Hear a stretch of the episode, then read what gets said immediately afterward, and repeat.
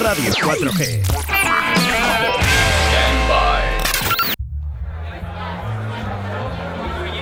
Pedir un cigales es pedir un torondos. Para compartir, para chatear, para volver a disfrutar. Torondos, fresco, joven y sin complejos.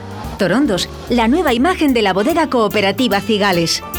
Torondos Rosado, más nuevo que nunca. Prueba también el resto de la gama Torondos, Verdejo y los tintos joven y crianza de bodega cooperativa Cigales. Jag svänger in på Opera på min gamla cykel, ja. En un lugar de la panza, con David Villorejo y María Ángeles Paniagua.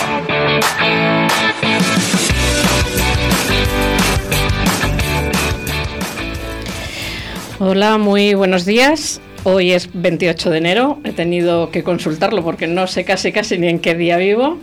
Y hoy un programa redondo, redondo, 2020. No sé si es bueno o es malo lo del 2020. Es el programa número 20 en lugar de la panza. Parece mentira en el mes de septiembre cuando empezamos y ya llevamos 20 programas. David, buenos días. Hola, buenos días. Así es, se nos ha pasado rápido, ¿no? Estos 20 programas, eh, 20 días aguantándonos aquí vino tras vino. Y, y bueno, en, en honor tuyo, que yo sé que tú eres más de cervezas que de vino, pues hoy vamos a, dedicar el programa a las cervezas.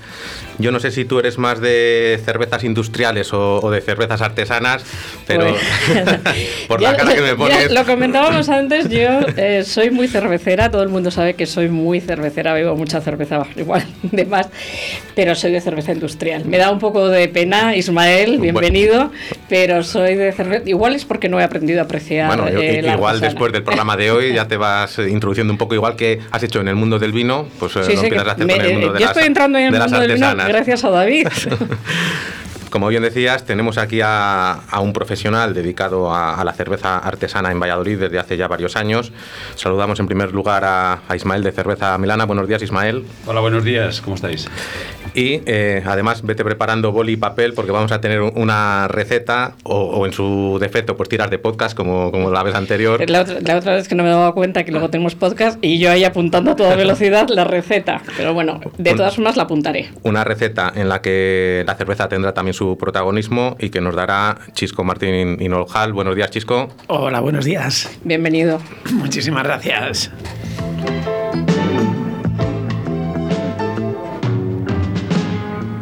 Y creo que he bebido más de 40 cervezas hoy.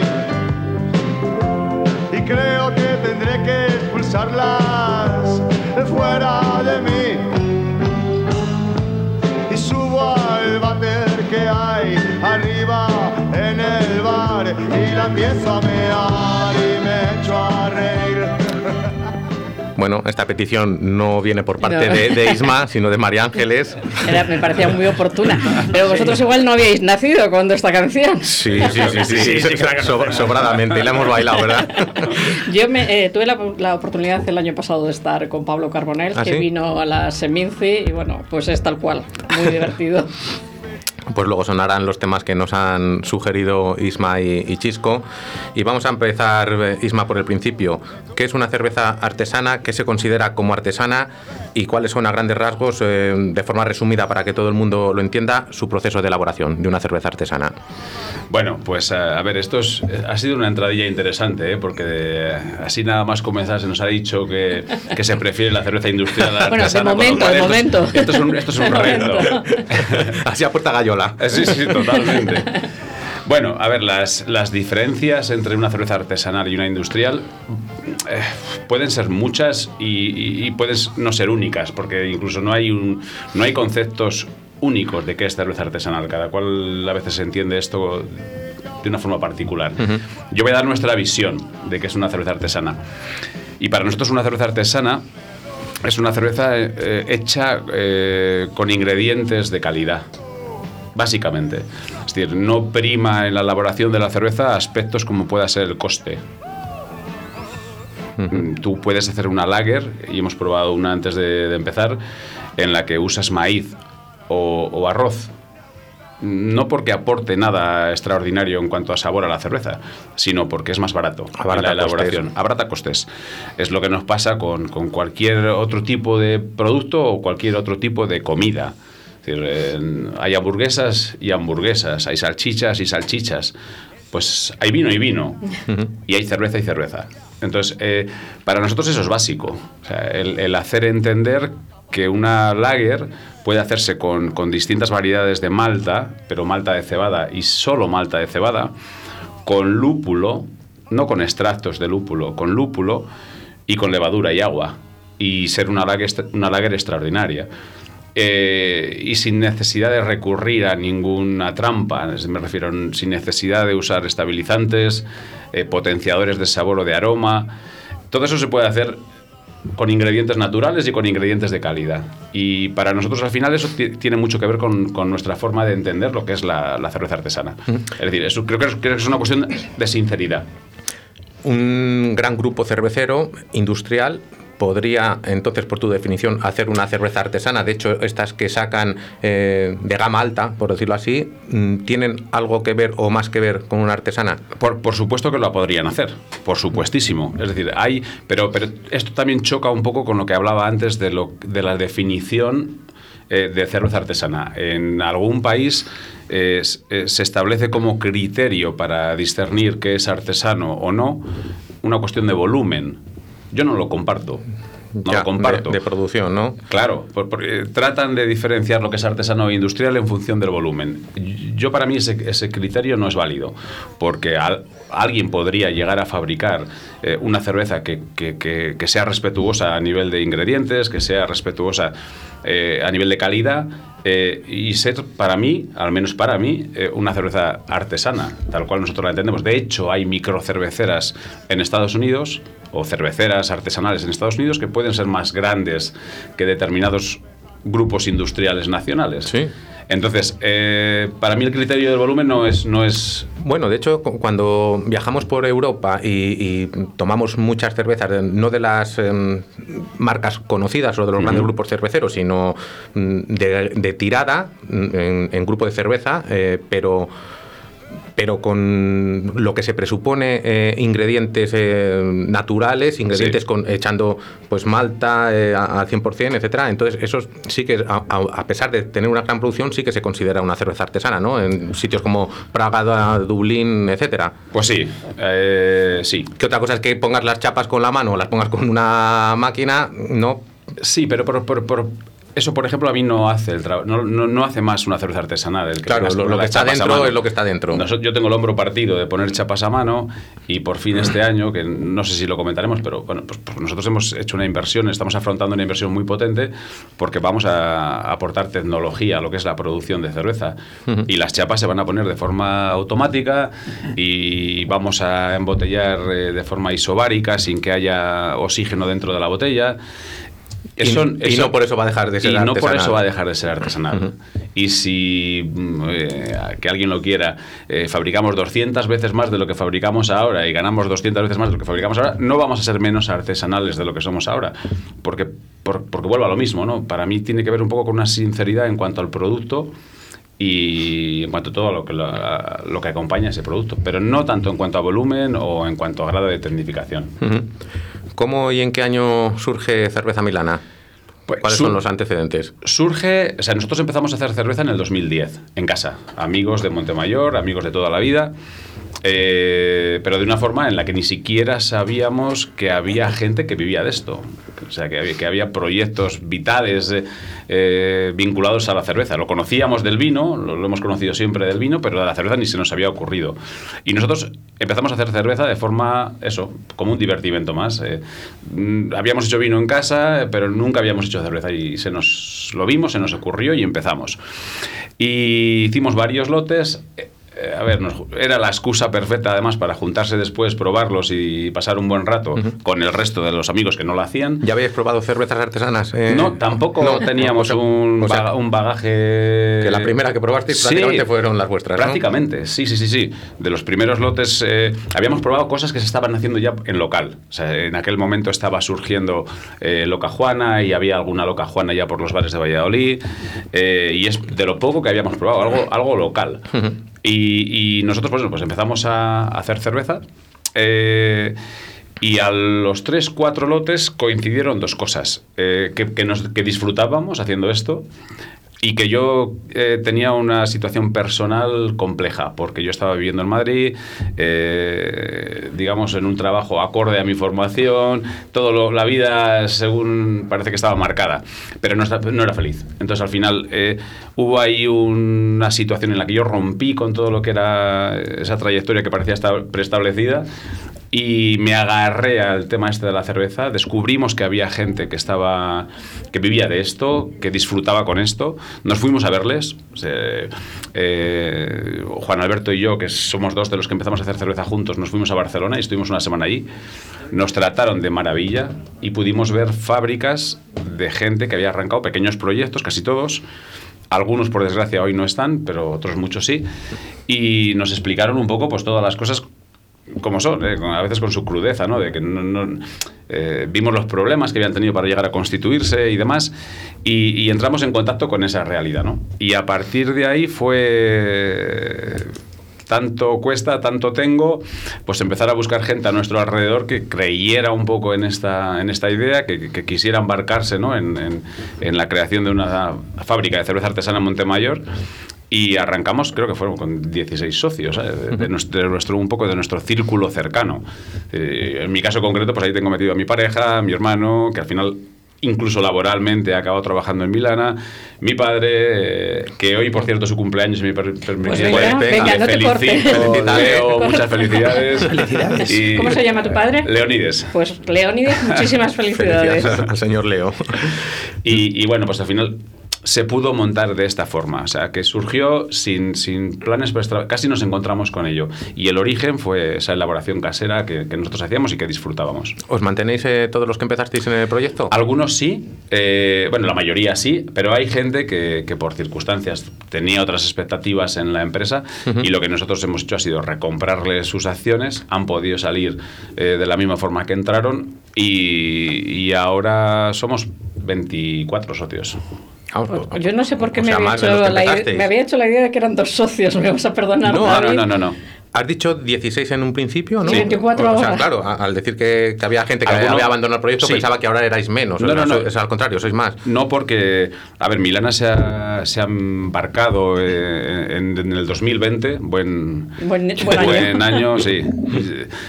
Yo hice bien en dejar mi trayectoria anterior, porque estudié económicas, soy licenciado en económicas, pero me compré un piso en el 2005 y todas las cosas contrarias, ¿eh? O sea, cuando en la cresta de la ola de inmobiliaria, pues es- entonces, bueno, nosotros hemos decidido invertir en el 2020. Te las vas te casi- las vas casi- buscando. Casi Mira. decidirlo y parón Pasaron, económico. entraron por teléfono, no sé si te acuerdas, Tipos Infames. Tipos Infames es una librería que hay en Madrid que se dedica a vender libros y, a- y- y vinos, tienen pinacoteca.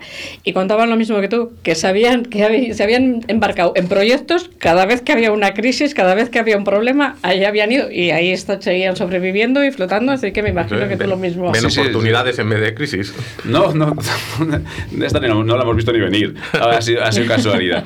Y, y bueno, pues el caso es eso, que, que a- al hilo de una inversión muy fuerte que hemos hecho, pues eh, ha habido una ampliación de capital. Entonces en Milana ha habido una entrada de también de gente cercana. Es, es algo importante porque de la misma forma que surgió así, con, con un entorno de amistad y entorno familiar, eh, la gente que ha entrado ahora en esta última ampliación de Milana es gente que nos ha conocido ya en, en el festival del Milanito, en el bar que tenemos en Valladolid. Es decir, es gente que conoce el proyecto porque lo ha probado. Es decir, y, y es gente que ha querido participar. Eh, una pregunta. Si llegase una entidad importante y dijese, os financiamos, ¿lo admitiríais o queréis que, que, que- que tenga eh, ese ambiente familiar cercano? ¿Te refieres si llegara un Mau, por ejemplo, y dijera queremos participar en Milana? Hmm, por Nos- ejemplo. Nos, plantearíamos comprarles.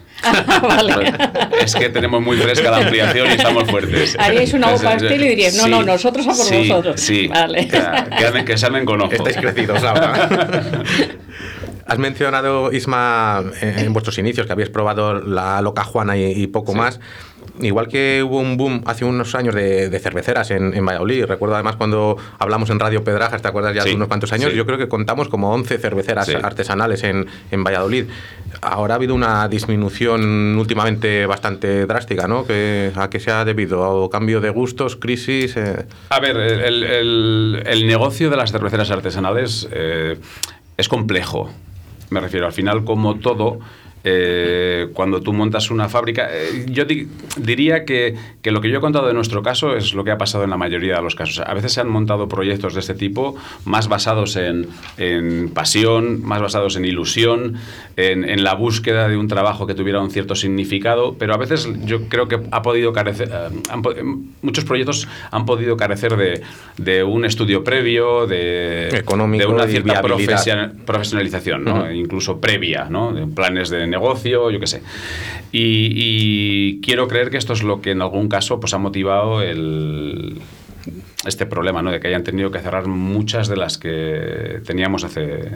¿Ha pasado igual en años. el resto de España o co- como ha sucedido Sí, sí, en Valladolid? hay- O sea, hay- es, en general. Es, es- hay, hay una, hay una selección. Ujú. Yo creo que hay una selección natural eh, que tiene que ver con, con formas de hacer y que tiene que ver con calidad de producto. O sea, a- además, bueno, tiene cierto sentido de que no puedes pretender que, que tu argumento principal o tu argumento diferencial sea la calidad de producto se- y, y luego, pues a lo mejor en algunos casos, pues no, no haya sido tal. Entonces, yo creo que hay un- ha habido una selección natural del propio mercado y luego entiendo pues que como en cualquier otro sector, pues hay formas de hacer y, y eso ha provocado que, que, por desgracia muchas hayan caído. ¿Cuántas quedáis en Valladolid en número, sabes? Pues no te sé decir exactamente. No te sé decir exactamente. Eh, yo diría que cuatro. Cuatro. Sí, bueno, más, más o menos. O sea que se ha reducido a, a la mitad o menos incluso. Sí, cuatro o cinco cervezas. No me quiero olvidar de nadie, pero... Sí. Existe, Isma, aparentemente, y para los no entendidos en el mundo cervecero, una variada terminología eh, en cuanto a definiciones, tipos de cerveza, no solamente de, en cuanto a procesos de elaboración, sino también eh, tipos, hablamos de, de lager, de pilsen, IPA, stout, eh, que muchos no, no entendemos. ¿Puedes hacernos una clasificación general sencilla para los que nunca han pasado de la industrial y puedan conocer un poquito el mundo este a grandes rasgos? Hay, hay mm, distintas clasificaciones, pero una, una por, por si se puede aclarar algo y puede servir, puede ser lo que es alta fermentación y baja fermentación. Y eso, eso luego veremos que os lo defino rápidamente, pero luego veremos que a nivel de estilos también, también aporta algo.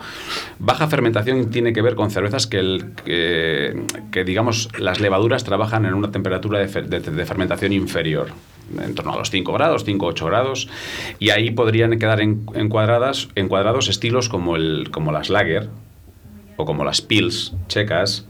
Eh, es decir, esas son cervezas de baja fermentación.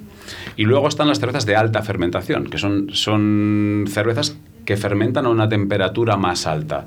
Por decir un rango de temperatura que pueda ser válido, vamos a decir 20 grados. Que es, digamos, la mayor parte de las cervezas que salen de una cervecera artesanal. American Pale Ales, IPAs, Stouts, eh, todo ese tipo de cervezas son cervezas de alta fermentación. ¿Vale? Entonces, esta es, esta es una posible clasificación. Baja fermentación, lagers, pills y demás. Alta fermentación para todos esos estilos que ahora están muy en boca de todos, las IPAs, las Stouts, las American Pale Ales. Y luego, Eh, en, cuanto a estilos, mm, ¿qué es una lager, qué es una IPA, qué, qué es una stout? Pues, pues es que... Es que yo, mm, me encanta escucharte, pero pero no, no entiendo el vocabulario. Entonces, realmente no sé si me hablas de estilos de, de cervezas o de marcas de cerveza. No, no, estos ya sé que son estilos, pero me suenan a marca. Digamos que eh, clasificaciones hay como en cualquier aspecto de la vida in- in- infinitas casi. Eh, esto es por un poco por, por la forma de fermentar, por, por el estilo de fermentación, eh, dividirlas entre baja fermentación o alta fermentación eh, es, es una clasificación que, que tienes ahí, dos. Eh, aunque luego se puede complicar, porque también están las de fermentación espontánea, ¿sabes? Eh, donde ya no es una levadura eh, concreta, sea co- con baja o con alta temperatura la que fermenta, sino es una levadura salvaje. Eh, y ahí entraríamos ya en el ámbito de las sour, de las, de las lámbicas, de Bruselas. eh, entonces, bueno, O sea que hay- ha- hay muchas Hay clasificaciones. muchísimos Yo- tipos de cerveza, no solo lo- rubia, tostada y negra. Claro, yo, yo creo que esta es la, la parte eh, más importante quizás eh, en la que se debe incidir. Al final, en, en España lo que ha habido, y, y por eso tú, volviendo un poco a- al, al envite este valor inicial, eh, al final nosotros tenemos la cultura que tenemos en lo que respecta a cerveza y nosotros llevamos bebiendo lager, es decir, baja fermentación, pues desde hace muchos años y prácticamente sin conocer otras cosas. Lo que podíamos conocer eran cosas que venían de fuera, que se habían popularizado, como pudiera ser la Guinness. Que ni la Guinness que probamos aquí es la Guinness que se prueba en Irlanda, pero bueno, a nosotros nos llegaba. Y, y suceden cosas como que, por, por ejemplo, nosotros ahora cuando hacemos cervezas negras y hacemos cervezas negras con café de Costa Rica, con café de Etiopía, con lactosa, muchos tipos de cerveza negra, pero hay gente que te viene a una feria, a un, a un evento y te dice, no, a mí no me gusta la cerveza negra. Y, y su bagaje es que ha probado Guinness y en su día Guinness no le gustó. Entonces, yo creo que en España lo que nos pasa es que partimos de una cultura cervecera Escasa. escasa. Y, y es lógico que tengamos los gustos hechos a esa cerveza y que a veces cueste el, el- el ampliar un poco el espectro. Pero si algo tiene interesante el mundo de la cerveza artesana, y si yo creo que algo ha aportado, eh, es precisamente el, el haber enriquecido ese mundo. Y hoy por hoy, yo creo que si no hubiera habido un movimiento artesanal nacional como el que ha habido, no estaríamos viendo anuncios de Mau anunciando su IPA, de Cruz Campo anunciando con, con Lola Flores también su IPA. Eh, la- el mundo de la industrial ha ido Acercándose a esos estilos que quien los han traído han sido pues inicialmente las, las, las cerveceras artesanales que han surgido en Cataluña y luego posteriormente en el resto del territorio nacional. Yo le quiero preguntar a Chisco, ¿a ti qué, qué cerveza te gusta? Chisco es cervecero, ¿eh? Yo- a, mí, ¿Esta- ¿Sí es cervecero? Sí. a mí me gusta toda la cerveza.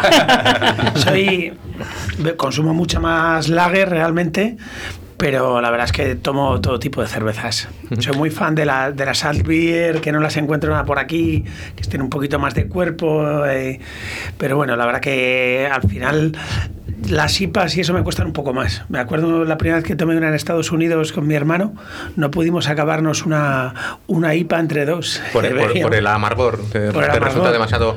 Bueno, IPA es. eh, sí, a- abre, abre. Dos jugadores de rugby, no acabamos una lata de cerveza. Fue horrible. Esta es la que, de la que está hablando Chisco, es esta que lo voy a contar, lo está abriendo aquí Es Ismael. Isma, esto es una No, IPA, esto hay, es- que, hay que seguir intentándolo. IPA, eh, el Isma, es Indian. Pale Ale. Pale Ale, ¿no? Sí. Eh, que- que- que- Claro, me es que al, al final quiere decir que es más, eh, son cervezas más amargas, eh, pregunto, ¿eh? Sí, a ver, eh, muy rápidamente, eh, las Pale Ale, digamos, serían las cervezas pálidas que en determinadas zonas de Europa pues eh, equivaldrían un poco a las cervezas a las lager en otras zonas más centroeuropeas, ¿no? Eh, en Inglaterra y demás, pues lo que tenían eran las Pale Ale, cervezas claritas de alta fermentación. La leyenda, hay una leyenda que cuenta que cuando la India era colonia británica, pues la gente que estaba desplazada inglesa en, en la India demandaba cerveza de calidad suya. de- Eso es lo que me sonaba a mí, lo del viaje en barco. es una Ah, leyenda. es leyenda eso. Es una yo, yo no, vamos, yo, yo creo que es una leyenda. y, y entonces, eh, pues eh, les mandaban cerveza en, en barco que se acababa poniendo mala, porque por, los calores del, trayecto y demás, pues acababa, llegaba mal, en mal estado. Entonces lo que hicieron fue añadirle más lúpulo en los toneles, porque iban toneles, eh, para, porque el lúpulo es un conservante natural. ¿Qué pasa? Que cuando pues, eh, eran cervezas de un carácter más lupulado, más aroma lúpulo, pelín más amargas y demás. Y entonces se generó el, el estilo Indian Pale Ale. La Pale Ale como cerveza clásica británica y Indian, pues por, por esa- esta circunstancia. El añadido de más lúpulo. Que no sé si es verdad o a alguien se le fue la mano con el lúpulo en un lote y se lo mandó a los que estaban ahí en la India. Eh, ya hemos aprendido que en gastronomía muchas veces, o en hostelería, o en todas estas cosas, muchas veces los errores te llevan a un acierto, o te llevan a sacar un producto nuevo que, que bueno, que merece la pena. Sí, unas casualidades, eso es. y- Toda esta terminología de la, de la que estamos hablando, Isma, a mí me, me suena bastante, fíjate, lo equiparo bastante al, al mundo del vino, en el sentido de que mm, yo no sé si os da miedo el, el que la gente le pueda producir cierto acojone. Es decir, eh, igual que muchos dicen, no bebo vino porque no entiendo de vino, no bebo cerveza artesana porque me estás liando que si pale, que si stout, que si... Porque tú vas a un bar y en la mayoría de los bares eh, tú dices, ponme una cerveza y no te preguntan que te ponen la industrial y no te preguntan qué tipo de cerveza quieres. Mm, Yo no sé si mm, habéis identificado quizás ese tipo de miedo que en el mundo del vino sí que existe, porque la gente lo dice, no bebo vino porque, porque no entiendo. Yo, yo creo que, en el, que el miedo que puede producir el mundo del vino es que al final mm, eh, se han generado unas, unas- una especie de verdades absolutas en las cuales si tú no estabas dentro de esas, pues quedabas un poco fuera. Es decir, si a ti no te gustaba un Vega Sicilia, pues probablemente quedarás eh, Muy mal. como el tonto del pueblo. ¿Y la Eh, cerveza no pasa eso? Pues yo creo que es un. que, que a- aunque hay gente que sí que responde un poco a este perfil, eh, yo creo que es una, un poquito más informal. Y, y dentro de que hay muchas. Yo creo que la- el hecho de que haya muchas variedades y muchos estilos y demás eh, solo pueden enriquecer. Eso no, no creo que le asuste a nadie. Tú puedes probar una Sour, como la hemos probado antes, o ahora estamos probando una IPA y te puede gustar o no, pero es que eso es válido. ¿Me gusta o no me gusta? Creo que no hemos llegado a unos niveles de, de exigencia o de verdades absolutas, de snobismo, por decirlo de alguna forma, como en el vino. Y ojalá se mantenga así, porque el me gusta o no me gusta, o es mi estilo o no es mi estilo, pues creo que es perfectamente válido. Y, no, no, me da. En ese aspecto no me da miedo, porque creo que la cerveza ha crecido de una forma un poco más informal que todo esto. Hombre, también falta trayectoria, por decirlo así, al menos en España. Trayectoria cervecera, que, es Sí. un- algo relativamente reciente, lo de las cerveceras artesanas. nos Estamos en pañales, por decirlo así, todavía, ¿no? En todos los aspectos de la cadena, ¿eh? O sea, en España falta trayectoria y cuando falta trayectoria es que lo falta en todos los estados. Falta en los elaboradores, falta en la distribución, lo falta en el consumidor. Es decir, nos falta cultura cervecera y tenemos mucho que aprender. Y cualquier otra perspectiva yo creo que es errónea. Perdona, que has dicho el tema de los distribuidores. ¿Cómo, cómo se distribuye una cerveza artesana? Porque los cauces eran complicados.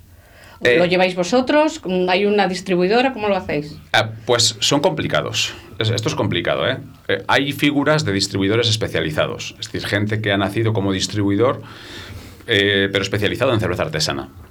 Y esto los hay a lo largo de todo el territorio nacional. Puedes tener tu distribuidor en Barcelona o en Madrid o, o en el País Vasco. Y lo único que distribuyen es cerveza artesana. Entonces, tú puedes tener acceso a este tipo de distribuidores.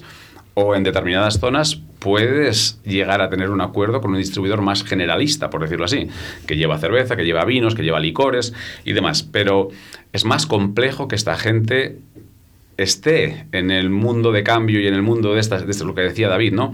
Eh, eh, que entienda realmente toda la complejidad que hay a nivel de, variedades, eh, de novedades casi permanentes que hay en el mundo de la cerveza artesana, y, y es más complejo quizás encontrar este rol Sí, que de no lo va a cuidar con, tanto mimo como el que se dedica solamente a, a las cervezas. Exactamente. Yo Mm. creo que es uno de los factores. Eh, antes has- habéis preguntado el porqué de la desaparición o, si estaban desapareciendo empresa- empresas artesanas.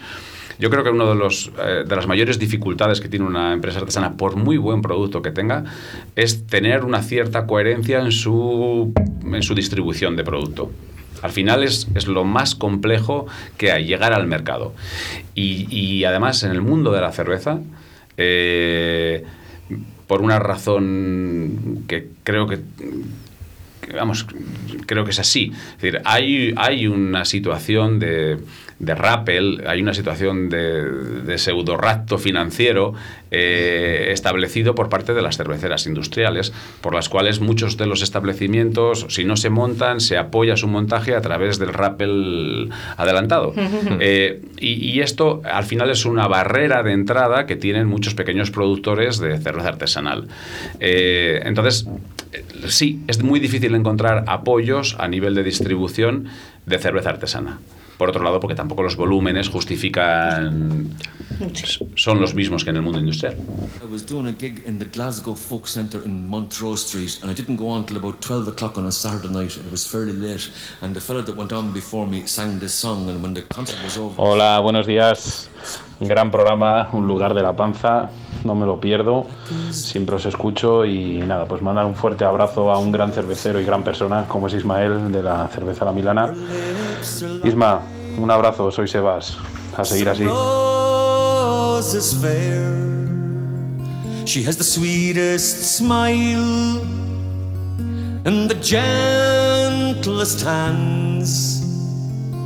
And I love the ground whereon she stands. I love my love, well, she knows. I love the ground whereon she goes. I wish the day it soon would come when she and I could be as one. I go to the Clyde, I mourn and weep, satisfied I never. Isma, vaya mensaje bonito que, que nos ha puesto Oscar con la canción, ¿no? ¿Conoces a Sebas? Sí, hombre, le conozco a Sebas. Además es que Sebas eh, pues, pues viene del mundo industrial de la cerveza y está muy vinculado a él, con lo cual me alegra un montón que haya entrado con este mensaje y se lo agradezco y le devuelvo el abrazo y espero verle pronto, Sebas, y tomarte una tomarnos una cerveza juntos. ha, sido, ha sido sorpresa, eh, ni David ni yo No, no, lo sabíamos, eh, ha sido una sorpresa del técnico, de, de Oscar. De hecho, eh, le habíamos indicado música y yo estaba mirándole como diciendo, ¿pero qué es lo que está pasando? Muchas gracias, No, no, Oscar. ha hecho una fusión bonita, además con el tema elegido por, por Isma. Sí, he he elegido este tema que es de un, desde un autor. eh, eh, es irlandés. Yo viví en Irlanda ocho meses, hice ahí el, el Erasmus. y quizás en esta época a mí me apetecía volver a esos años en los que han sido, por lo menos en mi vida, eh, años de. Vamos. De. De estar a tope. Años, años de. Al, al margen de que esta ha sido la nana que siempre le cantaba a mi hija para dormirla. Anda. Sí, sí. Es una bueno. música muy bonita. Ha, ¿eh? ha saludado a Leónides, saluda a la niña ahora. Lara, oye, un besazo. Has dicho que Sebas eh, trabaja para, para una cerveza industrial, no, no digas cuál, pero decidnos ambos cuál es para vosotros la mejor cerveza industrial. Vaya cara. La pregunta cruel de todos los días. Yo, para mí, eh, ahora mismo, eh, Estrella Damm. Estrella Damm. Isma, mojate. Mojate y vete pensándote un restaurante que nos tienes que recomendar al final. O sea, ya para que te mojes las dos veces. Bueno, el restaurante lo tengo fácil. Ah, bueno, vale.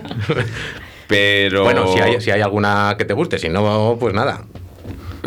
Ahí existe paso para paso. Venga, pasa Venga. palabra. Pasa- pasa palabra. Pasa palabra. Pasa y, palabra. y mientras pasas, que Chisco nos diga la, la receta que nos ha traído hoy, eh, que yo creo que tiene protagonismo la cerveza y Será concretamente. fácil, ¿no? Eh, es muy fácil. Sí, sí, a mí me la ha contado Eh, por el camino y la verdad que es facilona. Cuéntanos, Venga. Chisco. Pues nada, realmente al final vamos a basar, vamos a hacer una tosta que la vamos a basar en el típico guiso de pollo a la cerveza. Entonces simplemente lo vamos a tunear un poquito, vamos a hacer una tosta de pan de Valladolid, ya sabéis, una rebanada de tipo tosta, de- la podemos hacer de, de la largura del pan o, o de la mitad. Eso ya al gusto, se dora en la sartén y se reserva. En otra sartén vamos a coger una pechuguita de pollo, la vamos a sazonar y salpimentar y la vamos a dorar con un poquito de aceite de oliva. Después de que está doradita, le vamos a echar una cebolla en juliana. Eh, la vamos a ir dorando y cuando tenga ya un poquito de color la cebolla, vamos a echar una botellita de la cerveza milana tostada, eh, que le tiene ese punto que no es tan amargo y la verdad que, que esa, eh, te- mientras tanto te vas tomando otra, porque como la vas oliendo, pues es que si no es imposible. Y entonces ya preparas ese guisito de pollo a la cerveza que tarda más o menos en que se cocine despacito por dentro eh, unos 20 minutos. Eh, por otro lado, vamos a, a coger otra botellita de cerveza tostada milana. ¿Para beber o para cocinar? Esa, vamos a hacer un gel con ella. Vamos a hacer un Para gel de, de Milana. Entonces lo vamos a poner una, si tenéis Thermomix en Thermomix y si no en un vaso de, con una batidora. Eh, y en la- para un botín de 33 le vamos a echar una cucharadita de café de Santana. Santana es un espesante que ahora mismo se encuentra por prácticamente todos los lados. Entonces realmente con eso lo, emulsionas bien eh, y se te va a quedar con una textura de gel. Eso lo ponemos una, en una manga pastelera de plástico pequeñita y, y entonces ya vamos a pasar a emplatar con otro ingrediente de la quesera de rueda, un poquito de queso azul, que me parece a mí que, que la cerveza con el queso azul es un maridaje espectacular. Entonces vamos a, a preparar la tosta, le vamos a poner la cebollita que hemos confitado así despacito con, con la cerveza y con el pollo por debajo, unas rebanaditas, unas lonchitas del, del pollo así estiradito, y encima le vamos a poner unos trocitos rotos del queso azul con varios puntitos del gel de, cerveza tostada milana para, para acompañar y un poquito de sal maldón y un chorreoncín de aceite de oliva que no es necesario con todo lo que tenemos ya por arriba y, y tenemos una tosta deliciosa. Isma, ¿qué te, qué te parece? ¿Suena bien? Pues eh, la, la incorporamos La a, verdad- a me ha quedado atónito. Tiene una. Yo, yo voy a hacerlo, ¿eh? Voy a hacerlo. Además, a mí, bueno, David no se lo creía, pero a mí me encanta cocinar. No cocino como él, pero Bueno, ni bueno, mucho bueno. menos como tú, por supuesto. Pero me gusta, lo haré, lo haré. La cocina con tiempo es un placer. Pues ahí tienes una, una opción. Isma, luego hab- hablaremos de, de Pero mira, ahí tienes una tostita para, para unas jornadas posibles. Eh, Isma, eh, cuéntanos qué hemos bebido antes. Eh, ahora estamos con la IPA esta que sí que eh, tiene, sí, es verdad que se nota el, el amargor este que... que- Narices el nariz que- que- espectaculares, es frescura pura. Chisco, pero cuéntanos eh, las cervezas milanas que, elaboráis, las que hemos bebido antes que esta IPA, y eh, la faceta eh, que lleváis a cabo en la fábrica de elaborar para otros, porque no solamente elaboráis vuestras propias cervezas, sino que te elaboráis eh, con recetas de, que os traen de, fuera. Sí, bueno, hem- hemos probado antes de entrar eh, tres cervezas. Hemos probado Milana Zorrilla, Milana Lager y Gluck, de- dentro de, de las que están en nuestro catálogo. Las dos primeras son de estilo lager, es decir, lo que hemos hablado antes, baja fermentación. Y son de las últimas cervezas, algunas de las últimas que hemos ido lanzando al mercado, porque eh, a nosotros, dentro de los errores que hemos cometido, pues uno es este. Eh, aparecimos en el mercado con Milana Bonita, que era una pale ale subida de amargor. Eh, aparecimos en el mercado con Milana Trigo, que era una wheat beer, una cerveza de estilo de trigo belga, pero también subida de amargor, y con una Bereil, que es Milana tostada, con la que he hecho este pedazo de tosta, que también era una cervecita subida de amargor. Entonces, eh, quizás en un origen, eh, cuando nosotros aparecimos en el mercado, a la gente hubo gente que, que, no, que eso le sorprendió, por lo que hablábamos antes de esa poca cultura cervecera. Y lo suyo hubiera sido, ahora visto un poco en perspectiva, haber nacido con una lager eh, que hubiera que, donde se vieran las diferencias respecto a las lager industriales, por decirlo así, pero que hubiera sido una entrada un poquito más eh, tranquila, ¿no? Entonces, bueno, nosotros nos hemos dado cuenta con el tiempo que nos hacía falta tener eh, un producto en- al que el público no le sorprendiera tanto y lo, y lo encontrara como más familiar, que no asustara, que es un poco lo- al final lo que tú decías antes, ¿no? Entonces, estas dos, estos dos estilos, tanto Milana Lager como Zorrilla, son lagers. Y la diferencia entre una y otra es que Zorrilla lleva más malta caramelo y y eso le afecta en el color, que es más tostadita, y en una mayor sensación de dulzor.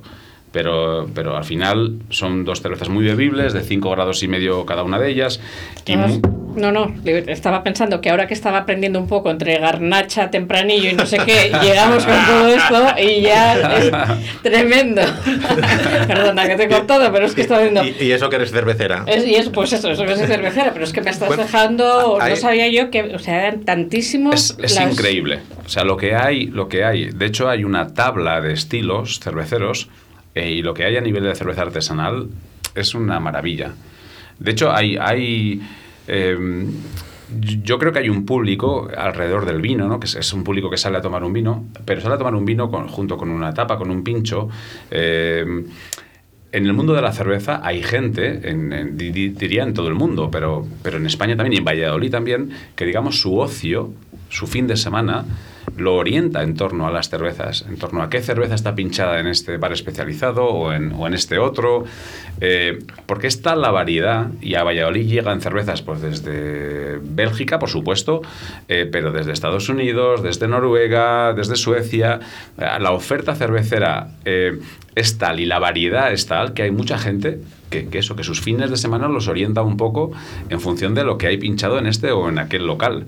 Es, es, brutal lo que, lo que ofrece la cerveza artesana hoy en día a nivel de variedad y vinculado a un tema como el gastronómico también es brutal.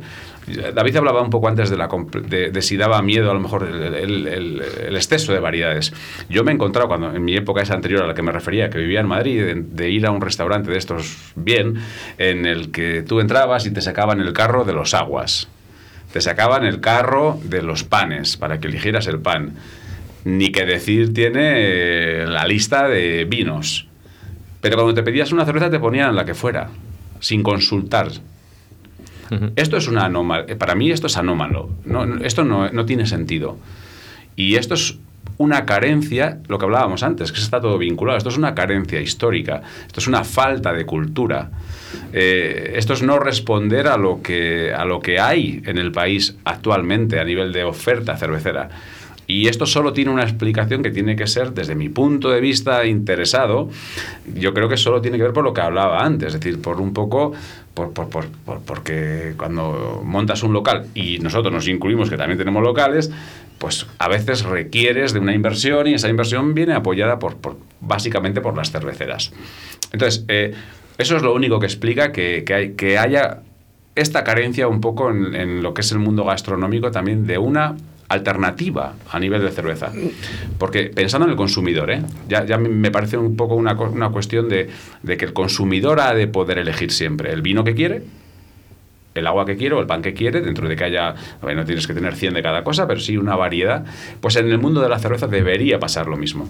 Y desde el punto de vista de, la gastronomía, eh, lo que, al hilo de lo que dice Isma Chisco, mm, tú que has estado en- al otro lado de la barra, ¿por qué en los restaurantes eh, existe esa dificultad para, para tener varias cervezas o poder elegir en- al margen de la industrial?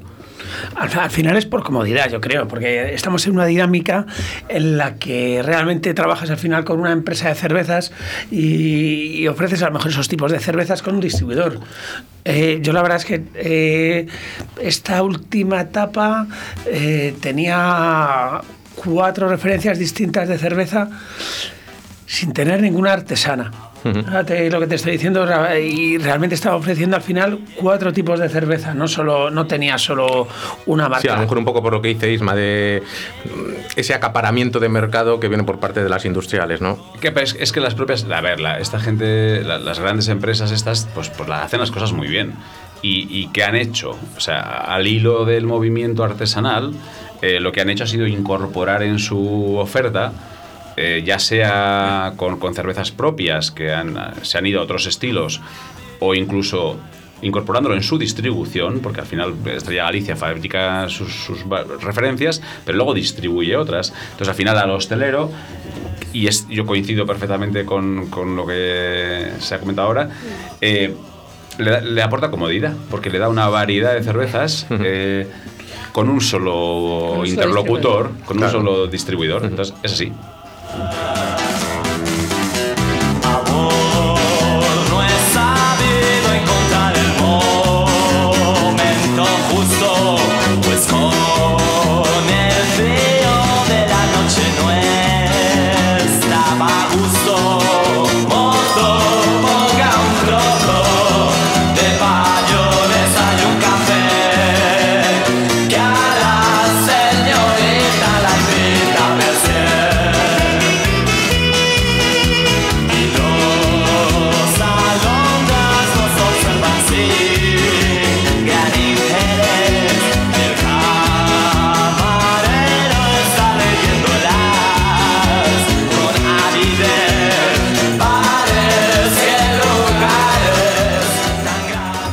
lugares eh, qué lugares, canción solicitada por Chisco y que nos viene al pelo para, para hablar de, esos bares, eh, Isma, porque parece que, que es bastante frecuente en, en el mundo de las cervezas artesanas el, el tener tu propio garito, donde poner eh, tus cervezas. En vuestro caso, en Valladolid contáis con Brewer y en Montemayor con La Ontana, eh, luego hablaremos de La Ontana. Mm, Cuéntanos qué, qué es Brewer, qué concepto de local tiene y cómo, cómo surge.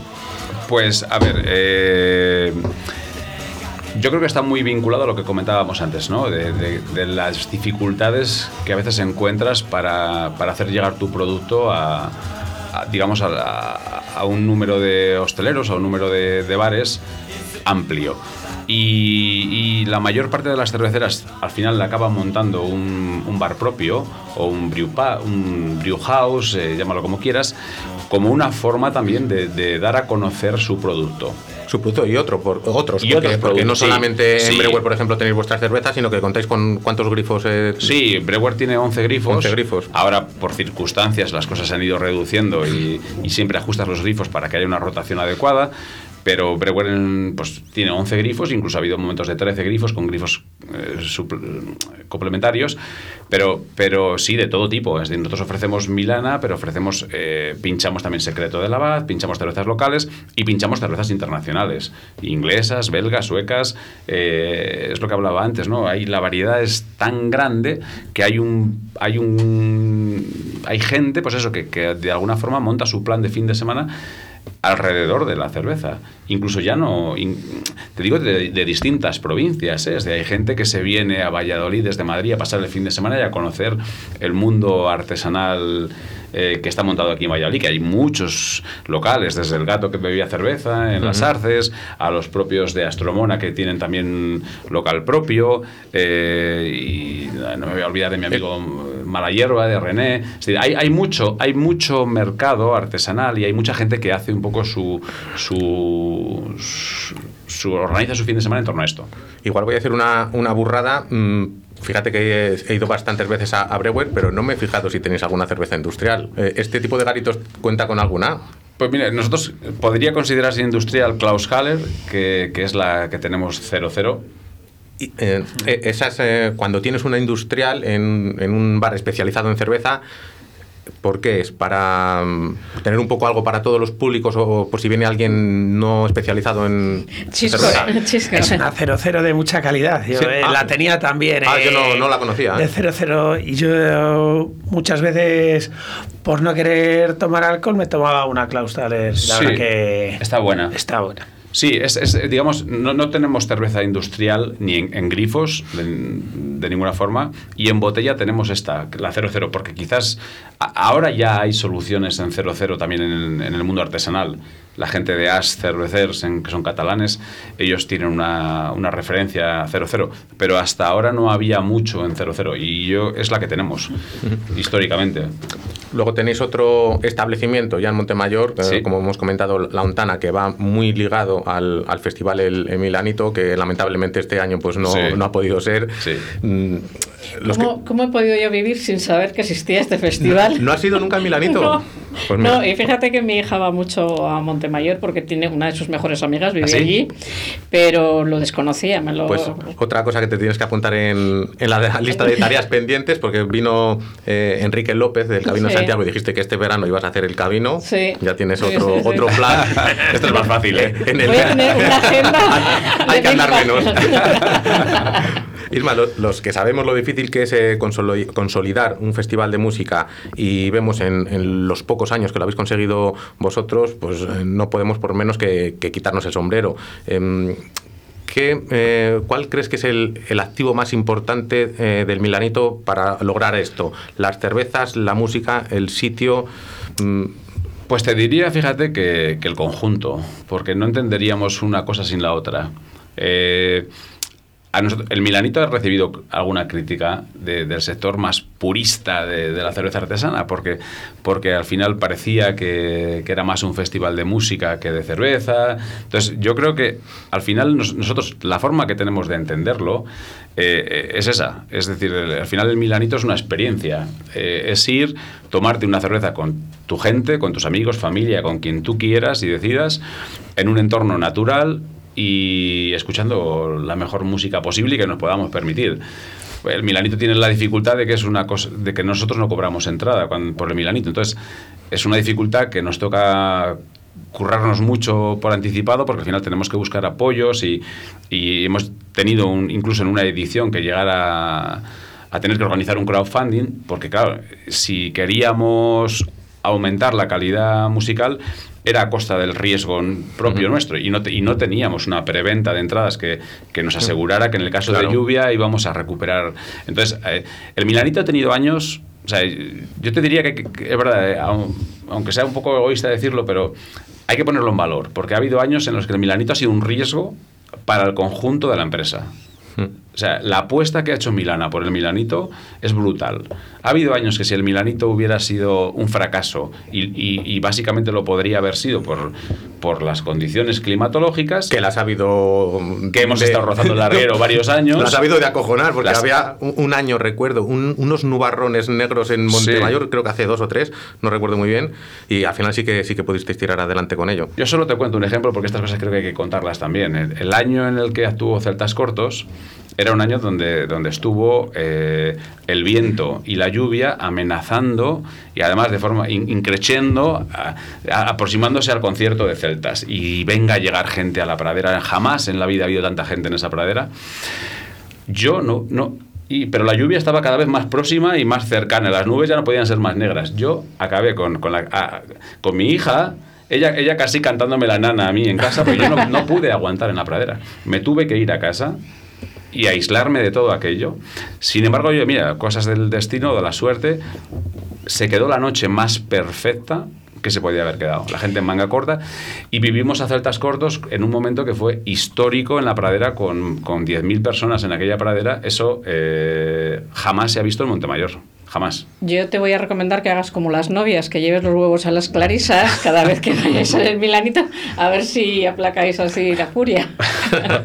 Bueno, Apúntatelo. lo- apunto. Estuvo aquí Jesús Cifuentes hace, hace unos programas y al hilo de, de lo que comentas de Celtas Cortos, vosotros tenéis dos cervezas Sí. eh, con el nombre de, de temas eh, míticos suyos, como es 20 de abril y, Sí. y Cuéntame un cuento. Mm, ¿Cómo se gesta eso? ¿Pedís permiso al grupo para llamar así las cervezas? Eh, sí, bueno, esto evidentemente está hablado con ellos. ¿eh? O sea, eh, nosotros lanzamos Cuéntame un cuento, que es una cerveza de trigo belga, y, y 20 de abril, que es una IPA. Y, y lo hemos hecho lo propio con la frontera en su momento, cuando vino la frontera al Milanito. Cierto, cierto. Y con Arizona, con Arizona Baby, que también lanzamos Arizona IPA. Y esto sí, evidentemente se pide permiso a los grupos para usar su imagen, para comentarles la idea. Eh, en el caso de la frontera, por ejemplo, nos vino propuesto por ellos, porque era su- coincidía con, creo que era su 30 aniversario, y les hacía ilusión el, el tener esta cerveza propia para luego ellos usarla en, pues en sus... Las que mantenéis en el portfolio vuestro son las de las de Celta, Sí. ¿no? ¿O también seguís Sí, teniendo sí, las- es verdad. Arizona, Arizona no la hemos. Es que luego esto- hay- el movimiento es muy. eh, ¿Qué cervezas siguen, qué cervezas no siguen? A veces es, es complejo. 20 de abril sigue. Esta, Además, es una IPA fresquísima que, que seguimos sacando. Eh, cuéntame un cuento, ¿no? Porque, porque se pisa un poco con Milana Trigo. Y la sacamos más puntualmente. Pero 20 de abril está permanente en nuestra oferta. Bueno, en general tiráis bastante por Valladolid en, en los nombres de, de vuestras cervezas, lo cual es lógico porque sois de aquí, Mm, pero que hacéis eh, bonitos guiños y hacéis de alguna manera de embajadores de, de la ciudad con, los nombres de, de las cervezas, porque ten- tenéis Zorrilla, tenéis Pucela. Sí. eh, Y Milana mismo. Mi- Milana por. Milana, nosotros eh, fue una de las cosas más difíciles en la constitución de, la empresa, porque a nivel de cerveza, digamos, no, no, no estos 16 socios iniciales entendían de cerveza, entonces no, entraban en las discusiones de qué cervezas hacer o, cuáles no, pero en la del nombre sí. Y, y había propuestas de todo tipo. De hecho, tuvimos que abandonar eh, lo del nombre varias veces porque no nos poníamos de acuerdo. Y Milana, a través de la obra de Delibes y a través de los Santos Inocentes de Milana Bonita, Ah, claro, claro. eh, es el nombre que Sí. de, de la propia empresa. Era un Sí, sí. guiño a la ciudad de una forma sutil, ¿sabes? Eh, y siempre, a- siempre el, el- el hecho de... A ver, hay que ser muy localista para tener una fábrica montada en Montemayor de Pililla, eh, donde no hay una arteria, donde no hay una... donde empresas de paletería nos han dejado de ir a recoger palés porque no les compensaba la ruta. O sea, eh, es que luego cuando, cuando te pones a, comentar en detalle, hay cosas que, que- además es que es bueno que se sepan, ¿no? Pero hay que apostar realmente por estar en determinados sitios porque es que las cosas no son fáciles ahí, ¿eh? Y, y nosotros, eso, renuncias de empresas a quien les dábamos negocio, o sea, que no es que, que viniera a, a comprar. Eh, Bueno, y tenéis también eh, Pucela, que Sí. a, a mí me sorprendió el hecho de que Pucela no estuviese cogido, que, fuese, que fueseis vosotros los primeros que, que registraseis eh, Pucela para un producto, ¿no? De hecho, no está registrada, ¿eh?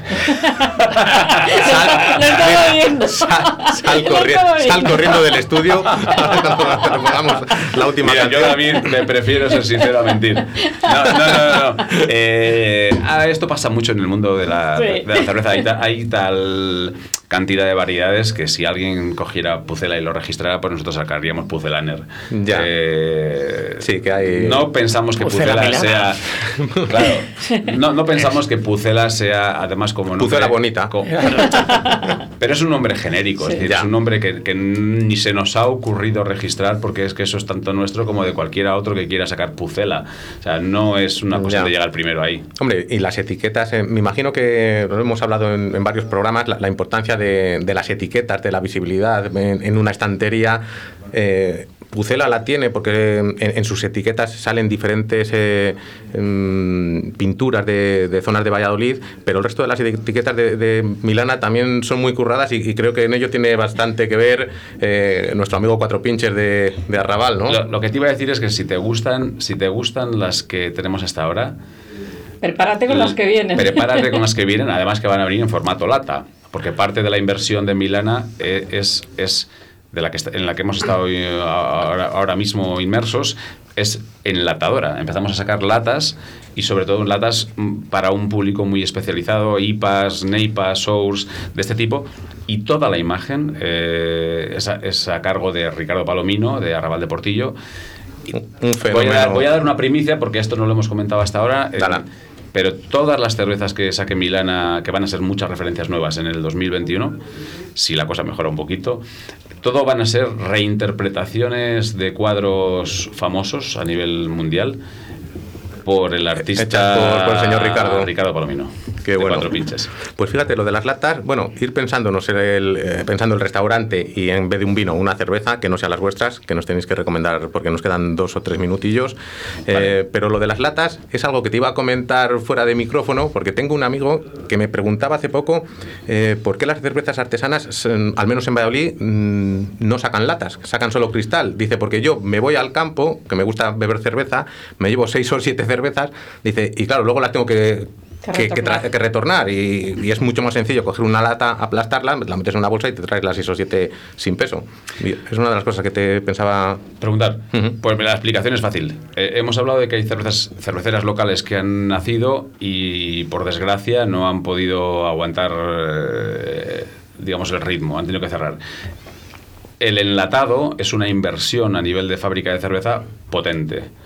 Y yo creo que eso es la única explicación, porque todos hubiéramos querido ¿Sabes? Por- lanzar latas, toda la inversión necesaria para poder enlatar eh, en isobárico y demás, pues, pues, pues no. Nosotros hemos dado el primer paso hace 10 años, digamos, las Loca Juana, Casasol, todos los que fuimos haciendo, pues hemos ido dando pasos y, y a lo mejor ahora, pues dices, bueno, pues. Pues es el momento, ¿no? Y nosotros arrancaremos, en 2021 pues arrancaremos con lata, pero después de 10 años ya, ¿eh? O sea que- Pues ahí queda esa primicia, además acompañada de, de unos grandes diseños.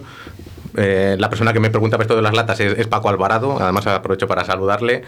Y eh, nada, nos quedan dos minutos de programa en los cuales nos tenéis que recomendar restaurante y cerveza que no sea Milana. Vale.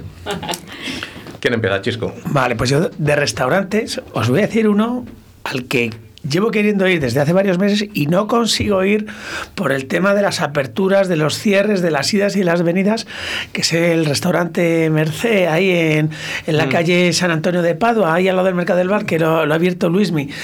Hace un año o menos de un año y el pobre no le dejan trabajar a su ritmo, que es un gran cocinero, y que me han dicho varios compañeros del gremio que lo hace de maravilla y tengo muchas ganas de ir a probarlo, pero muchísimas. Cierto, pues me, me apunto a esa escapada porque lo tengo yo también pendiente y lo que dices tú, por unos motivos u otros de cierres aperturas, pues no, no se ha dado la ocasión de, de conocer la, la cocina de Luismi. Eh, Isma, Isma, te toca restaurante. restaurante. Yo en, en- en restaurante voy a ser poco original y tú sabes dónde voy a ir, porque además eh, es, ami- es amigo tuyo también. Pero bueno, quizás en estos momentos complejos para toda la hostelería, pues, pues ta- también te acuerdas un poco de la gente más cercana. Entonces yo, eh, restaurante, tengo muchas ganas de volver a comer en Fusion. Eh, de volver a ver al amigo Quique allí en normalidad y sin mascarillas, que será buena señal para todos, y me tomaría una duquesa de Borgoña. Pues mira, el restaurante lo conozco, la cerveza no. ¿Cerveza chisco? Yo cerveza, eh, pues me tomaría una zorrilla. De hecho, de hecho nos la hemos tomado. puedo. Nos la hemos tomado y, y me tomaré muchas más. Bueno, Gracias. Creo que vamos a terminar. Eh, yo había elegido una frase de Bukowski, que es un, un escritor mm, bastante Maldito. conocido en Estados Unidos. Y bueno, él hizo un poema a la cerveza que le lanzó. Y dice, cuando hablan de cerveza, le preguntaron eh, si era bueno o no, y dijo, refiriéndose a la cerveza, si te ocurre algo malo, bebes para olvidar. Si te ocurre algo bueno, bebes para celebrar. Y si no te ocurre nada, bebes para procurar que algo ocurra. Muchísimas gracias, Ismael. Muchísimas gracias, Chisco. Muchas Como gracias. cada Gracias. semana nos quedamos con Diván Dudó y en apoyo a la hostelería y todo el sector que la rodea. Muchísimas gracias. Hasta jueves. Porque hace que la primavera se quede todo el año floreciendo en mi escalera. Jugando Bueno, como me ha chivado mi amigo Oscar, que está Isma, mi primo en la radio, y lo estoy escuchando, que os mando un beso muy fuerte a los dos, que sigáis en todos vuestros proyectos que son magníficos y que mi apoyo total, que os quiero mucho a los dos, ¿vale? Un besito. La luna está desesperada. Porque sé que vuelo. Porque ahora vivo a dos palmos del suelo que ella pisa, el corazón late deprisa y pierdo la cabeza cuando estalla su sonrisa. Porque vuelo, me tiro de su boca y sé que vuelo. Porque ahora vivo a dos palmos del suelo que ella pisa, el corazón late deprisa y pierdo la cabeza cuando estalla su sonrisa.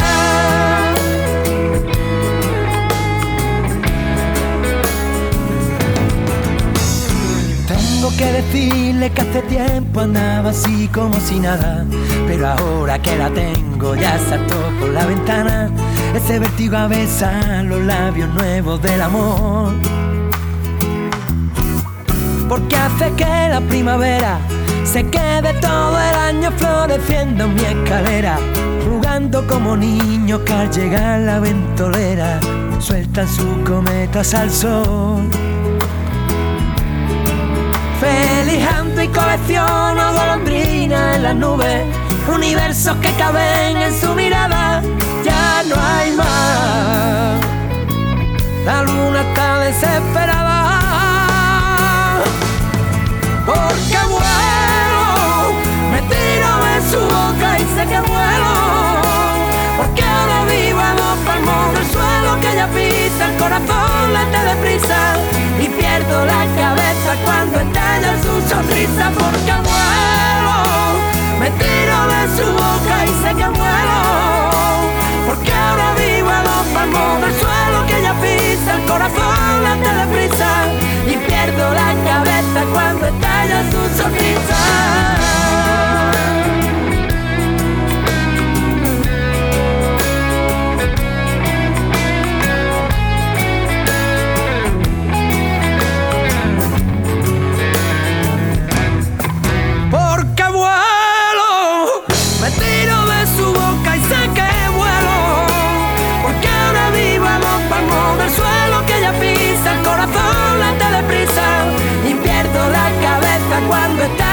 Sonrisa. Porque vuelo, me tiro de su boca y sé que vuelo.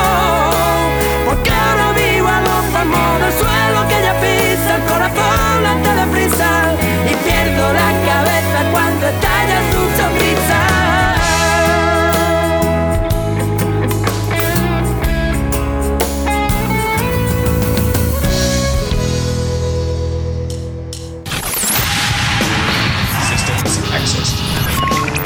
Radio 4G.